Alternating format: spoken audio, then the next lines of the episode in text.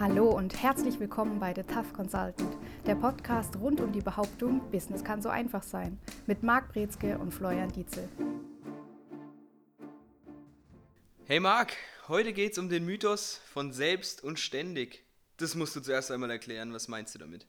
Naja, es gibt ja den Mythos, ähm, selbstständig heißt selbst und ständig und was darunter die Leute verstehen, ist, dass Leute, die eben ihr eigenes Geschäft führen, die ihr eigenes Business haben, ihr Unternehmen besitzen oder auch in, als Freiberufler beispielsweise tätig sind, dass die niemals Feierabend haben, dass die niemals in ihre aus ihrem Büro rauskommen und dann abschalten können, sondern dass sie ständig mit ihrem Business beschäftigt sind, dass die ständig unterwegs sind und auch wirklich nicht so wirklich Urlaub haben oder Wochenende, weil eben diese Selbstständigkeit im Vordergrund steht und deswegen, das ist so diese auch einer dieser Ängste, die viele haben, dass wenn sie sich selbstständig machen würden, dass sie niemals mehr wirklich Feierabend haben.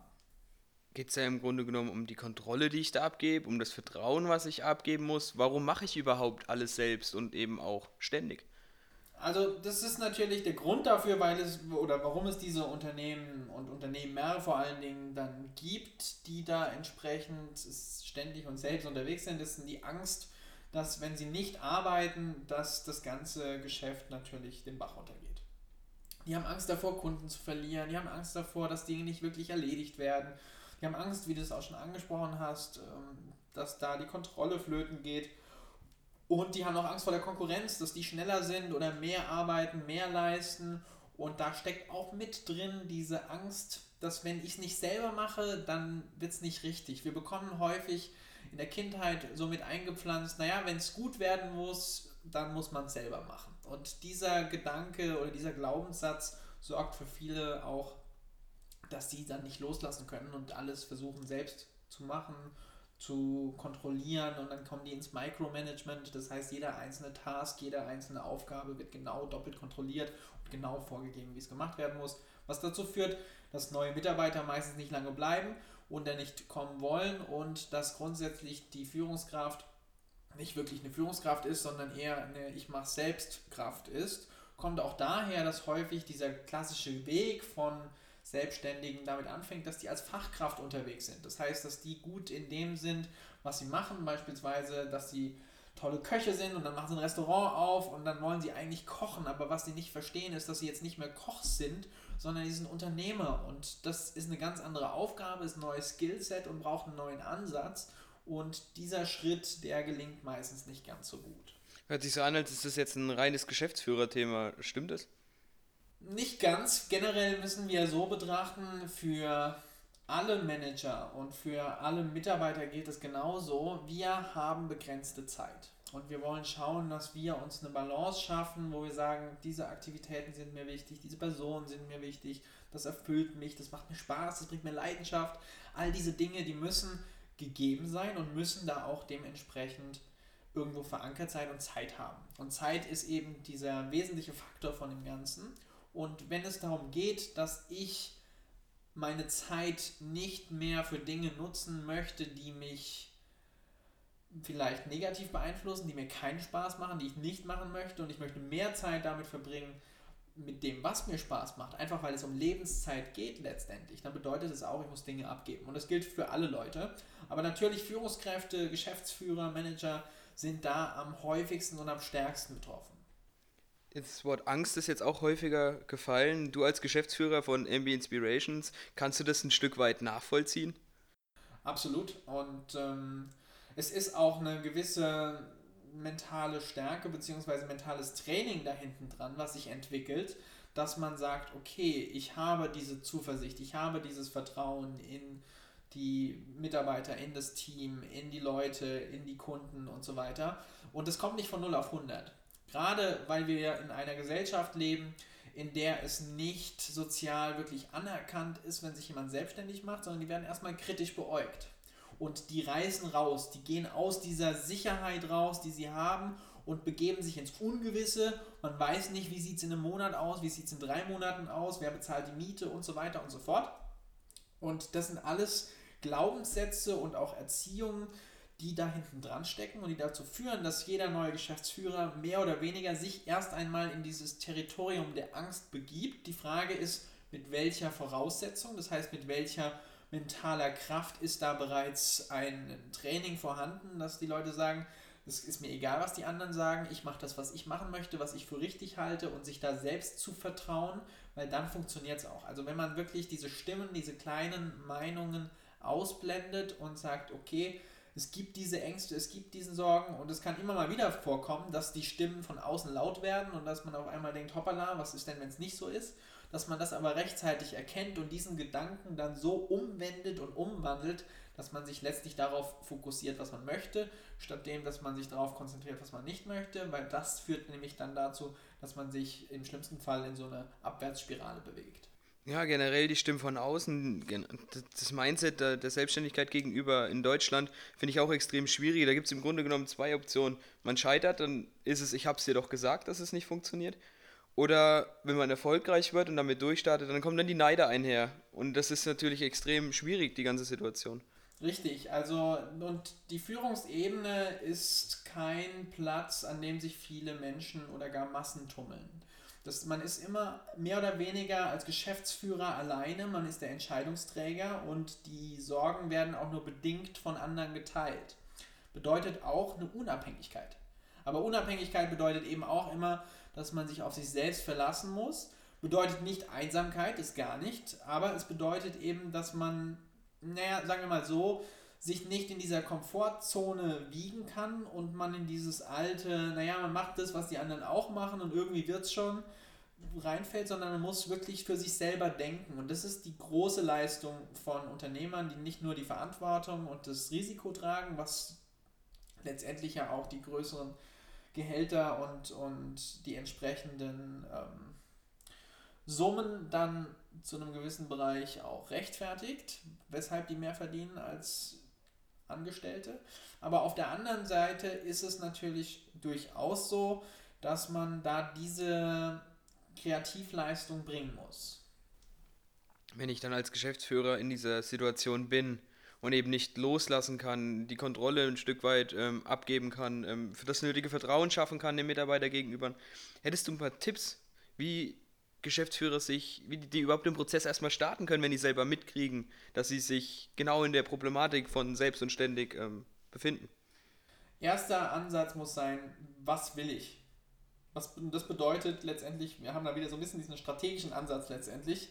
Die Frage ist, was will ich? Das heißt, wie soll, oder andersrum formuliert, welchen Raum soll mein Unternehmen einnehmen in meinem Leben? Und das Unternehmen ist ein Teil vom Leben des Geschäftsführers oder auch des Inhabers, aber es sollte nicht alles sein oder nur das sein. Es gibt ein paar Ausnahmen, wo das der Fall ist und für eine bestimmte Zeit kann das auch durchaus mal so sein. Aber langfristig wird es nicht so sein, sondern dann kommen andere, man will doch mit Freunden, man will reisen, man will Erlebnisse machen und so weiter. Das kommt dann damit dazu. Aber generell, das ist die erste Frage, die man sich stellen will. Was ist der perfekte Lifestyle für mich? Und daran muss ich dann mein Business orientieren. Es gab ein tolles Buch, was ich empfehle, ähm, die Vier-Stunden-Woche, wo es darum geht, Four Hour Work Week von, ich glaube, er. Der hat eben aufgestellt, dass er sagen kann, ich kann selbstständig arbeiten und ich kann das mit vier Stunden in der Woche abarbeiten und dann bin ich nicht mehr selbstständig, sondern dann bin ich, mache ich das, was ich machen möchte. Und das ist so eines der ersten auch rein online Business-Konzepte und Businessmodelle, die funktioniert haben, die auch viele Nachahmer dazu geführt haben, dass, es dieser, dass dieser Bereich boomt. Und wir haben eben jetzt auch diesen, diesen Punkt, wo das Ganze funktionieren kann. Nicht bei allen, aber es kann funktionieren. Und das ist so der erste Schritt zu sagen, okay, wie will ich eigentlich mein Leben leben? Es gibt Leute, die wollen nichts anderes, als sich mit Hundewelpen zu umgeben. Und die sorgen dafür, dass die sich jetzt ein Business gründen, wo sie den ganzen Tag nur Hunde hüten und damit Geld verdienen. Also die Möglichkeiten sind unbegrenzt, was das Ganze angeht. Aber diese Frage muss als erstes gestellt werden. Zweiter Punkt, ich muss lernen, mir selber mehr zu vertrauen als dem Rat vom Nachbarn. Weil der Nachbar von mir oder der Typ im Ort, die Freunde, die ich von der Kindheit noch her kenne, die haben null Ahnung zum Thema Erfolg. Noch nicht mal die eigenen Eltern können wirklich helfen. Die wollen das Beste, aber die sind limitiert in dem, was sie erreicht haben. Und ein Schritt weit, da muss eine Emanzipation erfolgen. Man muss sich da rausdenken und man muss selber einen eigenen Weg einschlagen, wo man weiß, da wird es Kritiker geben. Und das zu wissen, das zu akzeptieren, ist schon mal ein großer Schritt. Man muss zu einem gewissen Punkt sich anzutrainieren, dass es egal ist, was die Leute denken. Es geht nicht für die Kunden, aber es gilt für die Leute, die mit dem eigenen Business, mit dem eigenen Erfolg nichts zu tun haben. Und Erfolg sorgt dafür, dass es Leute gibt, die einen mögen und feiern und die Zahl von denen, wie du richtig angesprochen hast, Neidern ist allerdings viel größer und auch viel penetranter und dominanter. Und damit muss man eben Frieden schließen. Und das wäre so der nächste Tipp. Frieden schließen mit der eigenen Situation. Und noch ein Tipp ist, sich tatsächlich mal die Frage kurz zu überlegen, was passiert denn, wenn es scheitert. Das heißt, man fällt immer noch nicht ans absolute Bodenloch. Es geht nicht darum, jetzt einen Plan B sich zu erstellen, aber es geht darum zu merken, hey ja, selbst wenn das schief läuft, das Leben geht weiter. Aber man wird dann feststellen, naja, ich würde, mich, ich würde mir aber in den Hintern beißen, wenn ich nicht das probiert hätte, wenn ich nicht nach vorne gegangen wäre, wenn ich das nicht gemacht hätte auf dem Sterbebett die Leute, wenn man, da gibt es Studien dazu, worüber die am meisten reden, wenn sie kurz vorm Sterben liegen. Und es geht nicht darum, naja, ich hätte noch mehr gearbeitet oder ich, ich äh, wünschte, ich hätte mehr Zeit mit der Familie verbracht und so weiter. Das, das weniger, sondern was am meisten bereut wird, sind die Dinge, die sie nicht gemacht hatten, zu denen sie eine Chance hatten. Das heißt, Reue und auch dieses Gefühl, was verpasst zu haben, ist ein viel größerer Faktor, als Dinge auszuprobieren und zu scheitern. Also man bedauert weniger die Fehler, die man gemacht hat, als vielmehr die Fehler, die man nicht gemacht hat, letztendlich. Ja, vor allem, ich glaube, das ist dann auch der Punkt, was dann auch entsprechend Geschäftsführer, Führungskräfte von anderen Bereichen Menschen unterscheidet. Richtig, also grundsätzlich Führungskräfte generell sind natürlich immer noch so in dieser halbsicheren Haltung, aber die sind auf dem Weg dahin, sich mit, natürlich mit einer Mission auch zu identifizieren. Und das ist ein ganz wesentlicher Punkt. Wenn ich nicht verstehe, was mein Unternehmen macht, ich nicht hinter dem Produkt, hinter der Leistung, hinter dem Geschäftsführer, hinter der Politik zu einem bestimmten Punkt stehen kann, dann bin ich da letztendlich falsch und will auch nicht die Verantwortung übernehmen, will nicht selber mich einbringen. Und insofern, es ist auch nicht der Aufruf, Leute, macht euch alle selbstständig, das würde auch nicht funktionieren. Dann hätten wir keine mehr, die letztendlich angestellt sein wollen. Und es ist absolut berechtigt, angestellt zu sein. Und es ist auch sehr erfüllend und es kann auch ganz viele Kopfschmerzen ersparen. Diejenigen, die sehr kreativ sind und auch Schwierigkeiten haben, sich einzuordnen und Autorität wirklich so, sagen wir mal, unterzuordnen, das sind diejenigen, die meistens selbstständig werden, weil sie es müssen, nicht weil sie, weil sie tolle Jobs haben, sondern weil sie Jobs nicht halten können und sowieso ihr eigenes Ding machen müssen. Also das ist so der, der Punkt. Es ist Segen und Fluch, ähnlich wie Kreativität auch. So diese Genie, ein Wahnsinn liegen nah beieinander und für Geschäftsführer zu sein, muss man auch ein bisschen wahnsinnig sein. Insofern, wenn man auch als Führungskraft unterwegs ist, hat man diesen Schuss vielleicht einfach nicht. Vielleicht ist es eine gesündere Alternative zu dem Geschäftsführer-Dasein. Aber man hat eben immer noch diese Möglichkeit zu sagen, man versteht auch die Menschen, man kümmert sich um die Menschen, die Psychologie, sich damit auseinanderzusetzen und auch das eigene Wachstum ähm, gilt auch. Und letztendlich, es fällt immer auf die Frage zurück, wie, wie stelle ich mir mein Leben vor? Und wenn ich das als Führungskraft kann, wenn ich das als einfacher Angestellter kann, wenn ich das als Außendienstler kann, wenn ich das als Monteur in der Produktionshalle kann, dann ist das perfekt, dann ist das super wenn das Spaß macht, wenn es erfüllt und wenn es in den eigenen Lebens, ins eigene Lebensdesign passt. Aber ich möchte ganz gern, dass sich jeder tatsächlich mal die Frage stellt, wie möchte ich mein ideales Leben haben und dann auch tatsächlich mal überlegt, naja, was könnte ich denn vielleicht ändern, was könnte ich denn starten, dass es dazu auch dann so kommt. Ich glaube, dafür ist man dann auch ein Stück weit Geschäftsführer, um entsprechend dann die Aufgaben, wie du vorhin schon gesagt hast, die ich entsprechend nicht mag, die entsprechend andere können, die andere auch besser können. Weil ein Geschäftsführer ist, glaube ich, nicht immer die Person, die die Sachen am besten kann. Um Gottes Willen, nein. ähm, die Geschäftsführer können eine ganze Menge nicht. Häufig können die eine ganze Menge gut, aber eine ganze Menge können sie auch nicht. Und es gibt viel mehr Dinge, die sie nicht können, als das, was sie können. Aber die guten Nachrichten ist, es gibt für jede Aufgabe jemand, der perfekt dafür ist, die Aufgabe gerne mag und sich gerne da reinfuchst. Ich denke da ganz gerne zurück an die Zeit, an der ich die Rechnung selber geschrieben, habe. Ich habe diese, das gehasst, diese Rechnung zu schreiben, weil ich nicht der kleine, detailorientierte Excel-Tabellenliebhaber bin, aber es gibt Leute, die es nichts, die nichts Geileres finden, als sich da reinzufuchsen, das Ganze schön aussehen zu lassen, alles zu normen und so weiter und da dann den Überblick behalten wollen. Und es ist wichtig, dass man auch weiß, was sind die eigenen Stärken und Schwächen. Also es ist ein ganz großes Thema, dass man sich selbst kennt als Geschäftsführer. Je besser man sich selbst kennt, desto besser weiß man auch, was das Unternehmen braucht, wo man vielleicht auch bestimmte Risiken managen möchte und wo man bestimmte Schwächen auch ausgrenzen kann, beziehungsweise so verteilen kann, dass andere, deren Stärke genau da liegt, wo meine Schwäche ist, dort ansetzen und dort Verantwortung tragen.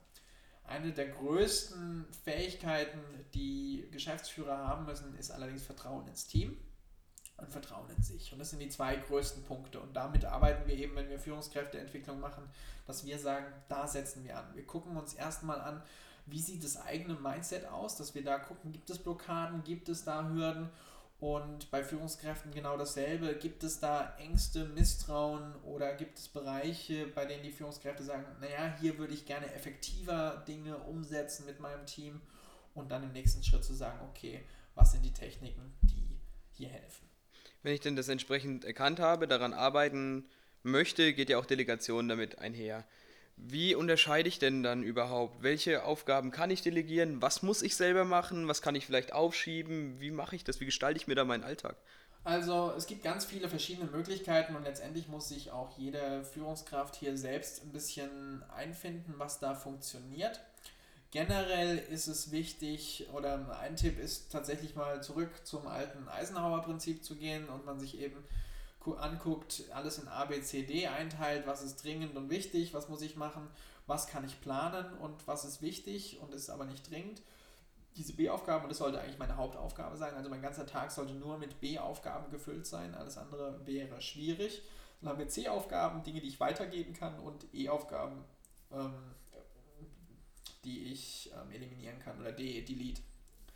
Und da habe ich dann den Punkt, wo ich sagen kann, okay, dieses System könnte funktionieren für manche. Für manche funktioniert es auch nicht, weil es schon mal viel zu aufwendig ist, alle Aufgaben runterzuschreiben.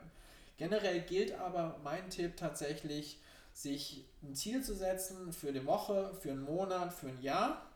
Und das Ganze sollte natürlich aufeinander aufbauend sein. Am besten fangen Sie mit dem Jahresziel an. Am besten können Sie noch länger vorausplanen und fünf Jahre mal planen. Aber so, ja, es hat sich bewährt als so ein Richtwert. Und dann kann man das Ganze mal runterbrechen auf die kleineren Ziele und dann guckt man sich an, okay, um dieses Ziel zu erreichen, was sind die sechs Dinge, die ich heute tun kann, damit ich diesem Ziel näher komme. Und dann schreibt man sich diese Dinge auf und dann versucht man das neben dem normalen Tagesgeschäft abzuarbeiten und dann zu gucken, dass man sich die Zeit freischaufelt. Die Leute haben kein Zeitproblem, die Leute haben ein Prioritätenproblem. Das heißt, die Leute setzen sich nicht hin und überlegen, was ist wirklich wichtig, was möchte ich erreichen, was macht mir Spaß und was führt mich zum Erfolg. Und diese Prioritäten müssen aber gesetzt sein und wenn die stimmen, dann fällt alles andere automatisch weg. Darf ich da auch ein Stück weit als Geschäftsführer auf mein Bauchgefühl hören oder? Am besten muss man das sogar. Also es ist nicht so, dass das optional ist, aus Bauchgefühl zu hören. Ich, ich sage immer, ich scherze im Moment gerade ähm, mit, mit Florian hier immer rum und sage, ich habe ein sehr fundiertes Gefühl bei der Sache. Und da, was da hinten dran steckt, ist aber tatsächlich diese Intuition, die auch natürlich geprägt ist von den Erfahrungen, die man gemacht und gesammelt hat, aber auch von den Dingen, wo man weiß, okay, das läuft auf das Ziel hin oder das läuft nicht auf das Ziel hinaus. Und gerade als Geschäftsführer hat man mehr oder weniger nur sein Bauchgefühl. Weil alles andere kommt von Experten, die wiederum erstens nicht selber in der Tinte sitzen, Zweitens von Leuten, die meistens keine Ahnung haben. Und drittens von Leuten, die auch einen selber so ein bisschen sabotieren wollen, weil sie vielleicht auch Neider sind. Und insofern ist der Bauch da noch der angenehmste Berater. Und aber auch beim Bauchgefühl muss man darauf aufpassen. Angst ist ein ganz schlechter Ratgeber. Wenn ich jetzt natürlich Geschäftsführer bin und ich bin ständig von Angst zerfressen und ich mache mir Sorgen um alles Mögliche, dann bin ich nicht in der Position, effektiv positive, erfolgreiche, effektive Entscheidungen zu treffen, sondern dann bin ich ein Spielball von anderen Emotionen, nämlich Angst, Sorgen und so weiter, die aber geschürt werden wieder von außen. Also ich muss gucken, dass ich mich auf diese positiven Emotionen entsprechend konzentriere und da schaue, was macht mir am meisten Spaß, wo habe ich das beste Gefühl dabei und wo komme ich tatsächlich ähm, gefühlt auch in die Richtung, in die ich möchte. Du hast gerade von externen Experten gesprochen, externen Beratern gesprochen, die dann ja nicht selbst in der Tinte sitzen, um dann entsprechend beraten zu können. Du allerdings bist Selbstberater. Wie, wie löst du das jetzt für dich? Also, was wir machen, ist folgendes. Einmal gibt es die Möglichkeit, dass wir selbst Skin in the Game haben, also dass wir tatsächlich erfolgsbasiert arbeiten. Und mehr oder weniger ist das Ganze kostendeckend und dann wird das Ganze auf das, den Erfolgswert berechnet, was man dann hinterher misst.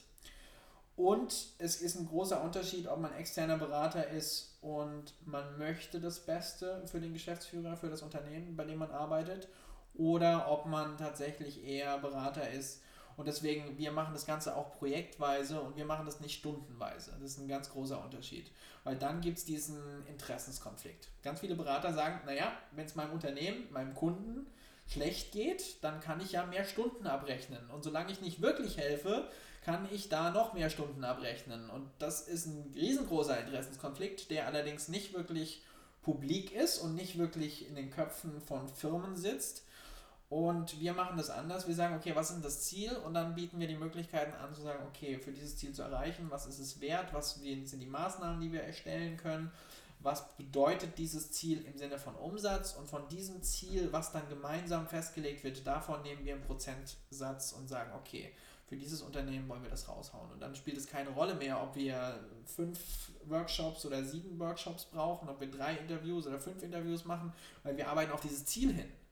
Und wir sorgen dafür, dass wir diesem Ziel so nah, möglich, so nah wie möglich kommen. Und alles, alle, alle Gleise und alle Richtungen so ansetzen, dass die Geschwindigkeit stimmt, dass das Unternehmen auch diese Ziele erreicht. Und das ist ein ganz anderer Ansatz, als zu sagen, naja, wir berechnen jetzt pro Workshop, pro Tag, pro Minute. Da hat unser Tough Consultant es doch am Ende nochmal geschafft, seinen Kopf aus der Schlinge zu ziehen. Elegant gelöst auf alle Fälle, vollkommen richtiger Ansatz, sehe ich genauso. Das war's allerdings wieder für diese Folge und wir hören und sehen uns beim nächsten Mal. Und das war's wieder mit The Tough Consultant. Bei Wünschen, Fragen oder Anregungen schreiben Sie eine Mail an service at mbinspirations.com oder erhalten Sie weitere Infos unter www.mbinspirations.com.